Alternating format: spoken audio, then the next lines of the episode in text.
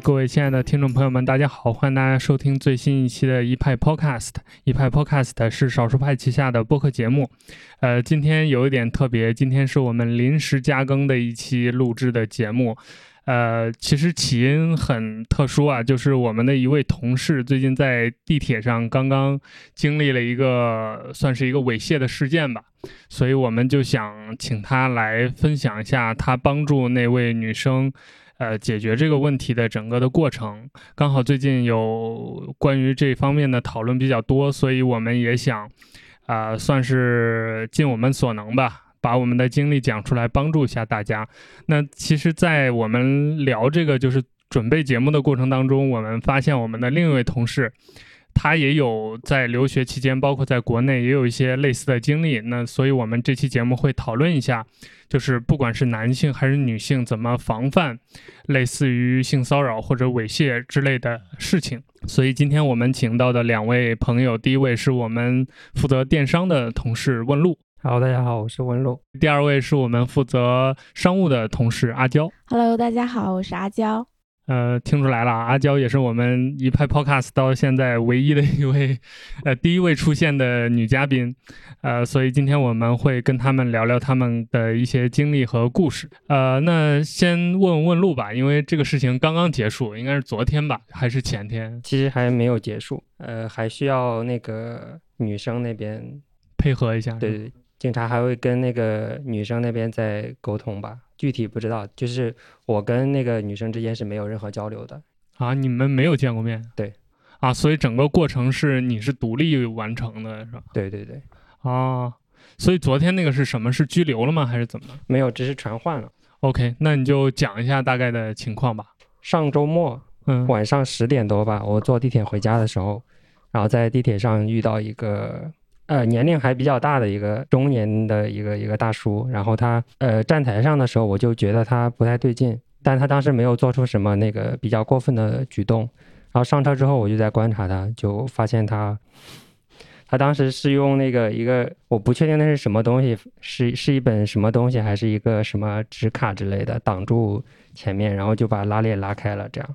哦，但我也是第一次遇到这样的事情，所以我当时特别紧张，也也很害怕。就不知道该怎么做。当时第一时间是想拿手机拍的，但我觉得我感觉他已经要做出比较过分的举动了，我就赶紧先去那个跟那个女生先先告诉她，就没有拍下来。所以我是先我写在便签上，走到他旁边给他看，然后他当时就也看到了，赶紧跟那个旁边的人换了一下位置。然后那个大叔会怎么样呢？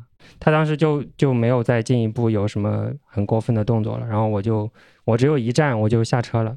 回家之后再回想这件事情的时候，我觉得对于猥亵的那个人来说，对于他来说是没有对他造成任何打击的。然后我就不太心甘，我就报警了。然后就当晚就去派出所做了笔录。所以当时你发现他有那个猥亵的举动之后，你跟那个女生就是拿手机上的便签。等于给他看，对，然后之后那个女生闪开了之后，那个那个大叔什么反应呢？他当时有发现你们就是有这个交流吗？他应该是有发现的，因为他已经那个停止他那个动作了。哦，对，所以你在站台上，你感觉这个人不对劲，是觉得怎么不对劲呢？他在站台上的时候就已经就是挡住前面，手就已经有有一些比较奇怪的动作了。但我当时没有想太多，想那么多人应该不会是那方面的，就我没有细想。但上车之后就看到他就有比较过分的举动了。OK，所以在你看来，其实他整个这一系列都是他相当于谋划好的嘛？就是他上车的时候就准备干这个事情。对对对。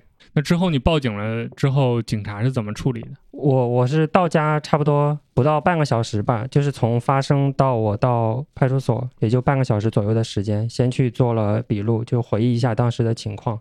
就是可能人在比较高度紧张的情况下，其实是会有一些记忆上可能会出现一些偏很严重的偏差的。比如说我我我印象中他是穿的条纹的衣服，但其实他穿的是纯色的衣服。就是做完笔录的时候，大概做了两个小时的笔录吧，比我想象中的还是要长时间长很多。然后做完笔录之后，站台上的监控当时就已经调出来了。你是在派出所就看到站台上的监控调出来？对对对，当晚我就看到了那个。站台上的监控，然后车厢内的监控，呃，是要第二天才能看到的。就只看到了站台上的监控，跟我记忆里的以及在笔录里面说的那些嫌疑人的一些衣帽的特征是有一定的偏差的。当时让你去指认了吗？对，就是通过监控就先指认了。嗯，那在笔录这个过程当中，警察问你的主要是什么问题？就是整个事情经过吗？对，就是整个事情的经过，就所有的细节警察都会问，然后如果有漏掉的细节也会通知你去补充。嗯，就我第二次去的时候是，就是已经锁定这个嫌疑人了。就从监控里看，以及我在现场见到这个人，他都是戴着他戴了帽子，然后又戴了口罩，所以我我可能只能通过他的那个体型来判断。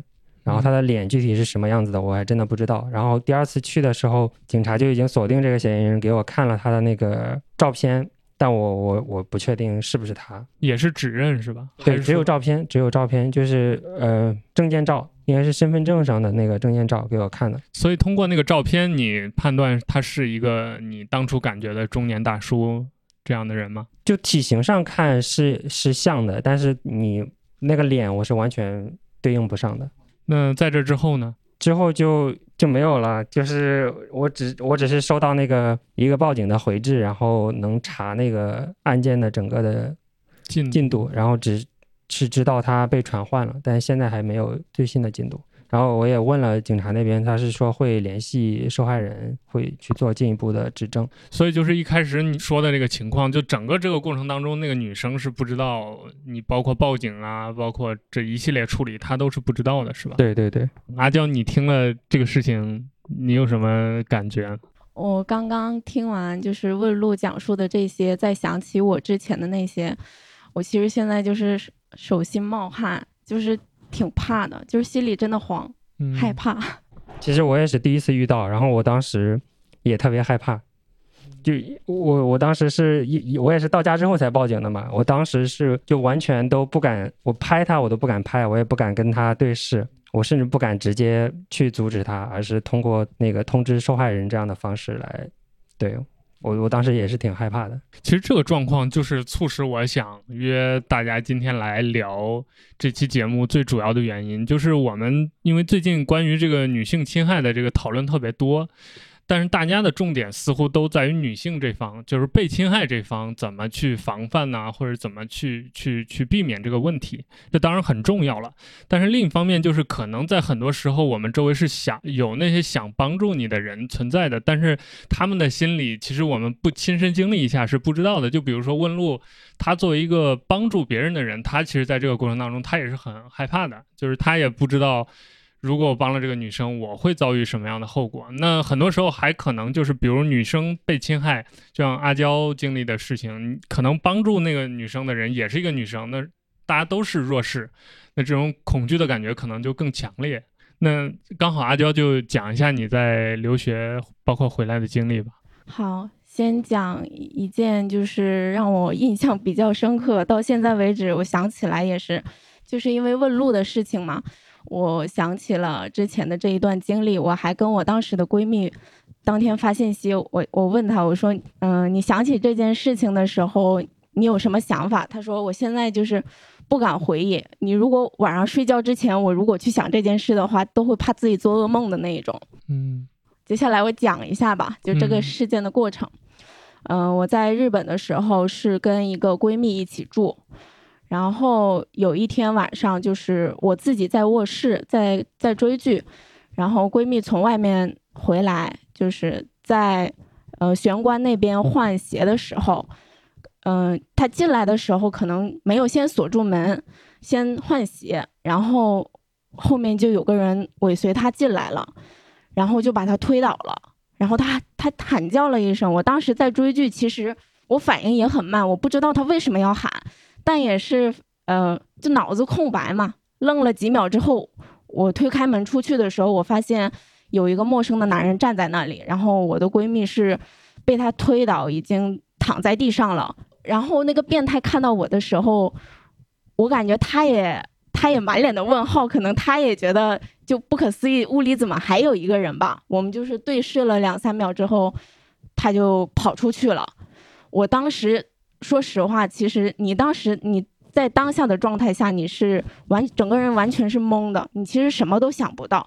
我唯一的想法就是怕他再返回来，所以我就是先去锁住了门，然后再转身去看我的闺蜜的时候，她整个人也是懵的，因为她的手在流血，因为被推倒的过程中可能被呃旁边的物体碰到了。我们俩没有什么可以做的，我们俩也没有说话，两个人就是懵懵的，然后我们俩抱着就痛哭，然后缓了一会儿，我闺蜜就是属于那种，嗯，身体比较瘦小的人，我就觉得我要保护她，而且她刚刚经历了这些事，我也是慢慢开始恢复理智的，然后我就拿起电话报警，因为我实在想不到那个时候，因为已经晚上十一点多了，我实在想不到我要找谁，我就用我。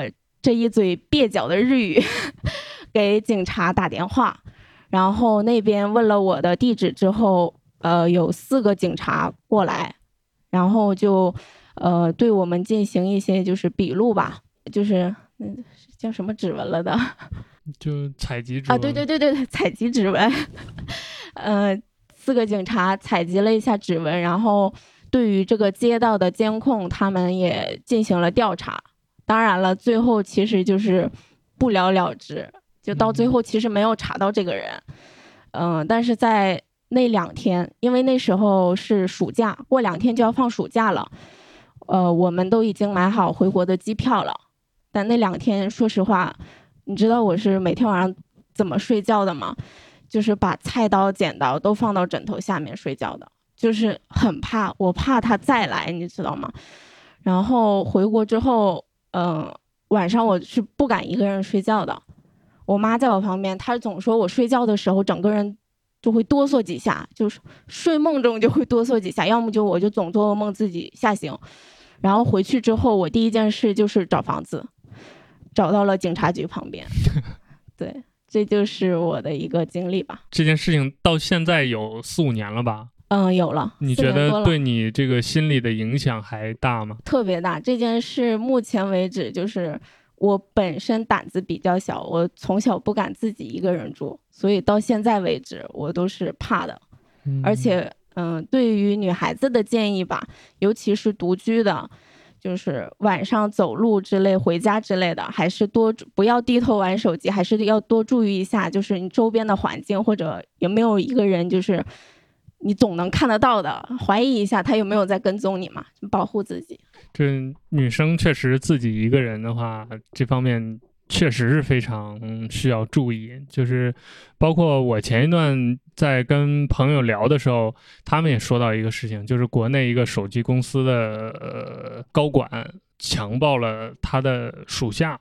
就大家在群里讨论这个关于强奸这方面的事情的时候，我才发现很多女生其实都还没有真正的去意识到这个保护自己的重要性。就其实直接的原因是我女朋友是律师嘛，他们就过来问我女朋友，就是这个被强奸了怎么办？就这个受害人，他托朋友，那个朋友刚好是我们群里认识的人，他就来问。就是这这个事情怎么办？然后我女朋友给了回复之后，他们就在群里讨论。这个时候我才意识到，就是很多女生其实没有主动了解过这方面的知识。但其实我作为一个男生，我都了解过。就是我来深圳之后，我很早的时候了，也是四五年前，我就自己主动看过。当然，也可能跟我对法律比较有兴趣有关系，我就主动看过。比如你被强奸了或者被猥亵了，怎么去取证啊？然后在什么情况下可能固定这个证据对你更有利啊？或者是比如说这个强奸的判定是怎么样的？因为这种模糊账特别多嘛，在强奸当中，就是你说是他说不是的这种事情特别多。就但是。当这个事情发生之后，我才意识到，哦，其实还有很多人是没有了解过这背后的一些，就是大家需要掌握的一些知识的。所以，呃，包括今天我们坐在这儿聊，有一个很重要的原因也是这个，就是我们既然有这样的途径和渠道跟大家聊一下这个事情，我还是希望我们的读者也好，我们的。听众也好，能够脑子里头有紧绷这根弦吧。这个性侵害真的不是一个离我们很遥远的事情。我觉得，可能绝大部分的女性都多多少少的在这一生当中遭遇过几次类似的或大或小的猥亵啊，或者是什么之类的东西。而且，其实我想说的就是，这不是一个只有女性参与的事情，这是一个需要所有人参与的事情，包括甚至被猥亵或者被侵害的对象也不只是女性。这个男性也是有的。其实说到这儿，我想问到另一个问题啊。刚才我就想问，我先问一下问路吧，就是你在跟警察沟通的过程当中，你有没有觉得警察的态度对这件事情是怎么样？就是他们觉得是这是一个很严重的事情，还是一个可能比如在深圳是很常见的事情，还是他们觉得很很一般的事情？这是我第一次去去派出所，就我没有经历过其他的做对比。我我自己去派出所的时候也是很紧张的，就我第一次去派出所嘛。虽然我是去录口供的，但我感觉像是在审我一样那种感觉。你是主动去的还是他来接你的？我我自己去的。哦。就我报完警之后，他就让我过去了。但是，呃，一开始是就是在在大厅的时候，是一个女的警察，她接待我的。然后录口供的是另外一位的，呃，另外一位男男性的警察。然后那个女性的警察就，她可能也看出来我特别紧张，特别，她她也有跟我说，就是不要紧张，然后说就是说我是在做好事什么的，就是这种可能就想让我放松下来这样的。但没有没有特别明确的他们对这种案件的态度吧，但是确实是能体会到，就是我们身边的潜在的这种呃猥亵的所谓的嫌疑人吧，是比我想象中的要多很多的。因为到那之后，在没有录口供之前，就先简单的跟那个民警有沟通，说那个嫌疑人的大概的体貌特征，他就直接给你调出来一个附近的西乡附近的一个数据库，就是之前已经有前科的。嗯，在那里有案底的，他先给你看有没有那个比较接近的，就是还是比我想象中的要多的。这也说明就是警察处理这样的事情已经不是一两起了嘛。对对对，你说到这个，让我觉得是我有点喜悦的一件事情吧，就是中国也是有这样一个猥亵犯罪的一个嫌疑人数据库的，因为我知道日本是有的，因为日本这个 这种猥亵世界高发的国家嘛。但是我之前因为我报过警。呃，我自己感觉深圳警察在中国的这个警察的队伍里面是特别优秀的一群吧，就反应特别快，然后处理案件也效率相对挺高的。就我那次报警特别好玩，我丢了东西，然后我就在我家穿着拖鞋，那个警察五分钟骑着摩托就来了。然后就到说到你楼下了，你下来一下。然后我穿拖鞋就过去了，然后跟大哥聊几句。大哥说：“那走吧，录个口供吧。”然后我穿拖鞋就坐上了车，就跟他去派出所了，就特别逗。但整个这个过程就反应快啊，包括服务态度啊，我觉得都还是不错的。那阿娇，你觉得日本警察在处理这个问题上有没有什么经历感受？嗯，我觉得他们态度肯定是好的，因为我当时报警，他们有四个警察过来的时候，他们其实，呃，有那种就是安慰我的那种态度吧，就是希望我放下心来，就觉得他们说他们来了，你就不要再害怕了。但是怎么说呢，效率不太高。嗯嗯，就像我因为其他事情，还有一件就是我自己的事情，还有我一个大学同学的事情，我都我们都去警察。就报过警，都是没有结果的。在这个过程当中，你能追踪到他们的那个？不能，什么他什么信息都不会给你的。就从报警完了离开那刻，就等于你就回去等了，是这种感觉。对，就让你等消息，然后可能会给你打电话，给一些反馈之类的。但是之后就是他也不会说是结案，就让你等消息，就给你几轮反馈之后，然后就不了了之了。那在你们在留学这段时间，还有没有经历其他的一些？嗯，有的，还有就是日本变态，就是确实多嘛。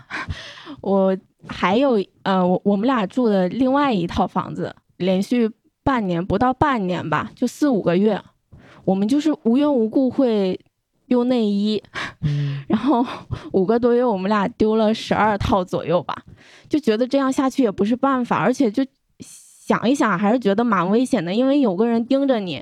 他偷的时候我们不知道，就说明他知道什么时候有人在家，什么时候有人不在家嘛。对，我们就又去报警了。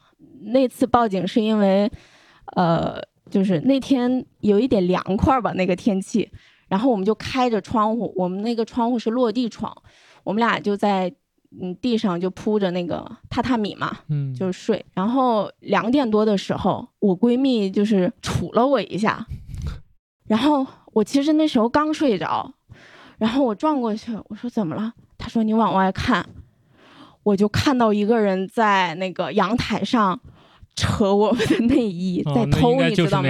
对，嗯。然后我我们那个时候住的是一楼，但是是有那种小栅栏的，他进来我觉得蛮难的，而且小栅栏里面是有那种呃树的，就那种不太高的那种灌木的对对对对对对，大概类似于那种吧。我也不知道他是怎么进来的。然后就夏天嘛，其实女孩子穿的也不多。我第一反应就是我要跟他，我想跟他对峙，因为睡得也很懵，我就想问他为什么要偷内衣。我结果就站了起来，因为开着窗户嘛。然后他看到了我，他看到我的那一瞬间，死命的拽了一下，就是在衣挂上面的内衣。他连被发现了，还在想着我要把内衣偷回去，你知道吗？结果拽下来之后，他就从那个栅栏翻过去了。他骑了一个自行车，然后就跑了。他走之后，我其实才反应过来。我其实自己本身也穿的这么少，他万一起了什么歹心，我们两个女孩子大半夜两点多的，我想想也是蛮恐惧的。之后还是报了警，我就觉得附近的你他经常来偷，应该能查得到吧？其实还是没有查得到。然后警察跟我们说，他最近就在我们那一片区域也有一个查到这种变态，去这个变态家里呢，发现有五千多件内衣。每一件上面都有从哪个地址，这个女性的什么特征都有便签在写的，就满屋子的内衣，然后每一条都有明细，就是我从哪里偷的，就就就这种，就就就很让人恐惧这种。嗯，然后又一次选择了搬家。这种变态就是你也不知道该恨他还是该庆幸，就是他把每个人标的那么细，他如果真的想。就是有进一步的犯犯罪行为的话，他基本上是想找谁就找谁的。对对对，因为他太了解了。嗯，我其实真觉得咱们国内的治安真的很好，就是就算就是偶尔会听到身边的朋友说可能遇到变态什么的，但是，呃，第一人数没有那么多，第二没有构成什么就实质性的呃伤害吧，就是可能就是跟踪一下干嘛这一种。然后我我也很喜欢深圳的治安，我是超级喜欢，让我特别有安全感。那其实我特别想问你一个问题啊，就是你在经历了这些事情之后，作为一个女性或者一个被侵害的一个对象吧，你你觉得，就比如说当你回到危险的那一刻，或者在那之前，你觉得你需要得到哪些帮助，或者是你如果提前做好哪些准备，可能这些事情就不会出现了？你有想过这样的问题吗？嗯，就是。在我经历这几次之后吧，其实你当下遇到这件事情的时候，你的脑袋真的就是一片空白，你其实自己都没有办法说有什么呃具体的措施来保护自己，你没有，而且很少，我觉得很少有人就是在公众场合也是，他应该很少会有人就是向大家求助的，嗯，不能说就是被变态呀或者被坏人就是盯住。对我们来说，可能是什么是什么丢脸的事情，但是女孩子也不说传统干嘛吧，就觉得第一反应还是会想，我是不是穿了什么就吸引吸引到他了，或者是我哪里做的过分了，让他注意到我了。我首先会每次就是遇到这种事情，我其实后面想一想，我会觉得是不是因为我自己的问题。这可能是一个长期以来的思维定式吧。就女性作为一个弱势群体，总是被这样的区别对待之后，大家都会 觉得被侵害是我的问题，而不是那个流氓的问题。对对。当时就是就你刚才说你在地铁上被跟踪那一次，对，那次你当时是怎么处理的？那一次是就是大家吃完饭，公司聚餐吃完饭回来的路上，就是有个人一直盯着你，你是可以感受得到的。嗯。然后我每次一看他，我就发现他在看我。然后我从中途下了下了一次车，然后快上车的时候，我又换了个车厢，他又跟着我上来了。其实那时候我就已经确定他，他好像要跟着我了。然后我到站了，没有办法，而且那时候太晚了，吃完饭就可能十一点多了已经。我也不能不回家呀，已经很晚了。我那时候其实也不知道自己要做什么，就想着，毕竟地铁站人也人也蛮多的嘛。然后下了站之后，我在那个闸机口，到了闸机口，我发现他站在我对面，就等着我出去。我那个时候就已经很很明确了，我就觉得他就是在跟着我。然后那时候也没想过什么报警什么的，因为地铁工作人员也蛮多的嘛。我就去找了一个工作人员，我说你看到那个那个人，我说他好像跟了我一路，我说你能帮我一下吗？然后他说没事儿，你先出去吧。然后让我先出去，他就跟那个人去聊天呀，还是干嘛？询问他什么，就让他拿证件什么的，可能。但是我没有再往后看，我那个时候只想着回家，然后我就回家了。对，这就是我经历这么多次唯一一次就觉得说向向别人寻求帮助吧。就当场向别人寻求帮助，我觉得这个是一个挺好的事情。就是当你愿意去找这些帮助的时候，尤其是工作人员，他们还是对，其实他们是受过这种专业训练的嘛。对，这也是跟我们的听众也好啊，跟我们的呃可能会遇到这些潜在危险的朋友提个醒，就是当你遇到这些困难或者是需要。他人帮助的时候，其实你是可以说出来的，就是可能你会遇到像问路这样的人，也可能就最直接的就是去找那些现场的工作人员，包括身边有警察呀或者什么是最好，就是他们是受过这种培训的，他们有应对的办法。就像那个阿娇刚才说的那个工作人员，他过去他也不直接就就是强行的要求那个人留下怎么样，但是他会有一些办法盘查或者怎么样拖延一下。对，其实你就脱身了嘛。对对对。这都是挺好的办法。那我们再问问问路吧，就是经历了这样一个事情之后，你也算是英雄救美了一次，你有什么感受吗？就未来可能，比如遇到这种事情的时候，你会不会有了一个更高的心理建设？其实也是发生之后，我才知道我身边也有那么多人也遇到过类似的情况，但是呃，大部分人都选择了沉默，就是这件事过去了就算了，就没有做出什么其他的。就是紧张，肯定是会紧张了，也会害怕。我也是第一次遇到，我当时也现在想起来也觉得还挺害怕的。然后我现在就是回顾这件整件事的过程的话，我其实是觉得，呃，我我的做法其实是已经非常非常差了。就是我在现场没有拍到嫌疑人那个举动的视频或者照片，然后地铁上又现在因为疫情的原因又戴着口罩，他还戴了帽子，我还没有记住他的脸，然后。呃，受害人他也没有报警，我还是在下车之后过了半个小时才去才去的派出所，所以现在回想起来，整个过程做的其实是非常不好的。但是即便是这样，就是最差的结果，依然是可以给那个犯罪分子造成一定的打击，然后是有可能事后保护到其他人的。嗯，就是我想提倡大家的，就是说遇到这样的事情，大家害怕或者恐慌都是很正常的。但是，呃，一定要在保全自己的前提下，做出即便是非常小的努力，也是需要去做一些事情的。嗯，对。就我当时到家之后报警的时候，也是我我跟警察说我已经到家了，然后这件事已经过去了好一会儿了，然后我也没在现场，我现在报报警还来不来得及？然后那警察也就跟我说，就是现在，呃，地铁上都是实名的嘛，然后深圳通现在也实名了。就是很容易排查到他，所以就建议我马上去警察局做个笔录。我觉得问路刚才说到几个点啊，还是挺重要的。呃，说明其实问路应该脑子里是有这些东西的。就比如说碰到一个状况，作为一个施施以帮助的人，他是要及时取证的。当然，其实我想说的就是，呃，像问路刚才觉得比较惭愧，就是当时他没有做这些事情，他只是相当于事后去做一个弥补去报了警。但我觉得。已经很好了，就是说，当你打幺零的时候就已经很好了。就是取证这个事情，并不是每一个人都应该做的事情。这只是如果你当时够冷静或者有那个条件，你能做到，当然做一下更好了，因为你现场就拍到了嘛，那个人怎么回事儿。但是即使没有这些，取证这个过程也是警察来做的。就是我们作为帮助别人的那一方，其实是不需要考虑这些的。包括问路刚才也讲到，当时会恐惧啊，会害怕呀。我觉得。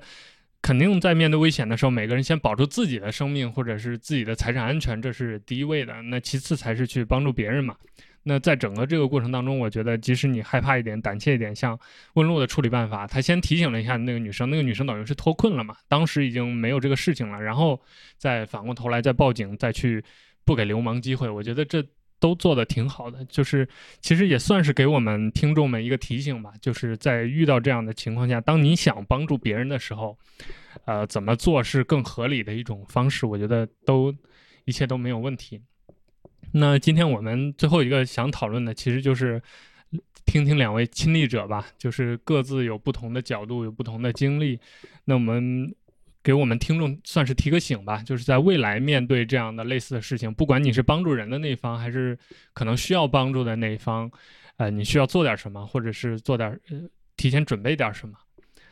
其实就是允许自己有那个害怕跟恐惧的情绪，然后呃，尽可能在保全自己的情况下，留下留下一些有效的证据。然后就是不要不要怕，就是事情已经过去了，会不会晚这样的？就是即便是你已经离开现场了，你去报警也是有用的。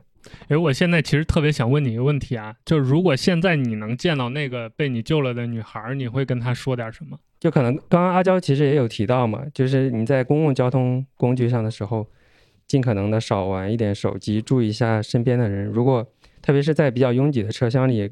有有时候可能有人碰到你或者是什么，你可能觉得是正常的，但是你一旦遇到这样的情况的时候，就要稍微警惕一下，他可能是有意在这样做或者是什么的。那你有没有想过，如果你见到他，他会对你说点什么？这倒这倒没有想过。我觉得，就我作为一个男生，我在目睹这件事的时候，我都是非常恐惧的。我觉得，我觉得他可能事后想起来这件事，可能也是会后怕吧。对，所以。我也特别不希望 这样的事情再发生。对，不管是男孩子还是女孩子吧，就是遇到这种事情的时候，最重要的首先就是先保护自己嘛，然后就是不要觉得这是自己的错，先从自己身上找原因。我觉得我们我们就是没有错，就是我现在就是悟过来了，我觉得我没有错。呃，不管是穿什么或者你做了什么举动，我觉得这是我们的自由。不应该成为他们犯罪的借口。如果尤其女孩子吧，走夜路的话，还是尽量少走吧，然后保护好自己。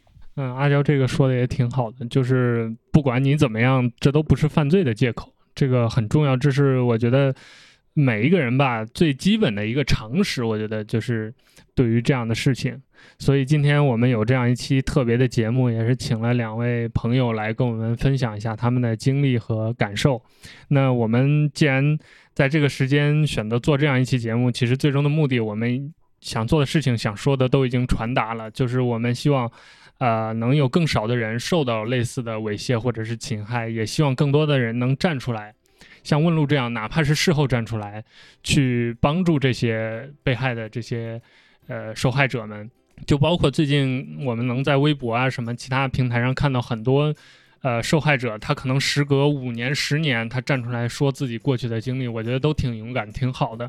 那其实我觉得在这个时候，那些可能见证过这些事情的人，也可以站出来去帮他们去做证明，去帮他们去去要自己的权利，去保护自己。那我也希望我们的听众未来能够，最终是希望大家平安健康，能够。远离这些东西，但是当一旦你遇到了，不管你是那个受侵害的人，还是那个可以帮助别人的人，你都一定要，啊，希望我们这期节目吧，能给你提个醒，能够帮助你在那个时候时候采取最对的措施，能够保护自己，保护别人。那最后也谢谢我们的两位朋友来参加我们今天的节目，我们节目今天就录到这儿，我们下期再见，拜拜，拜拜，拜拜。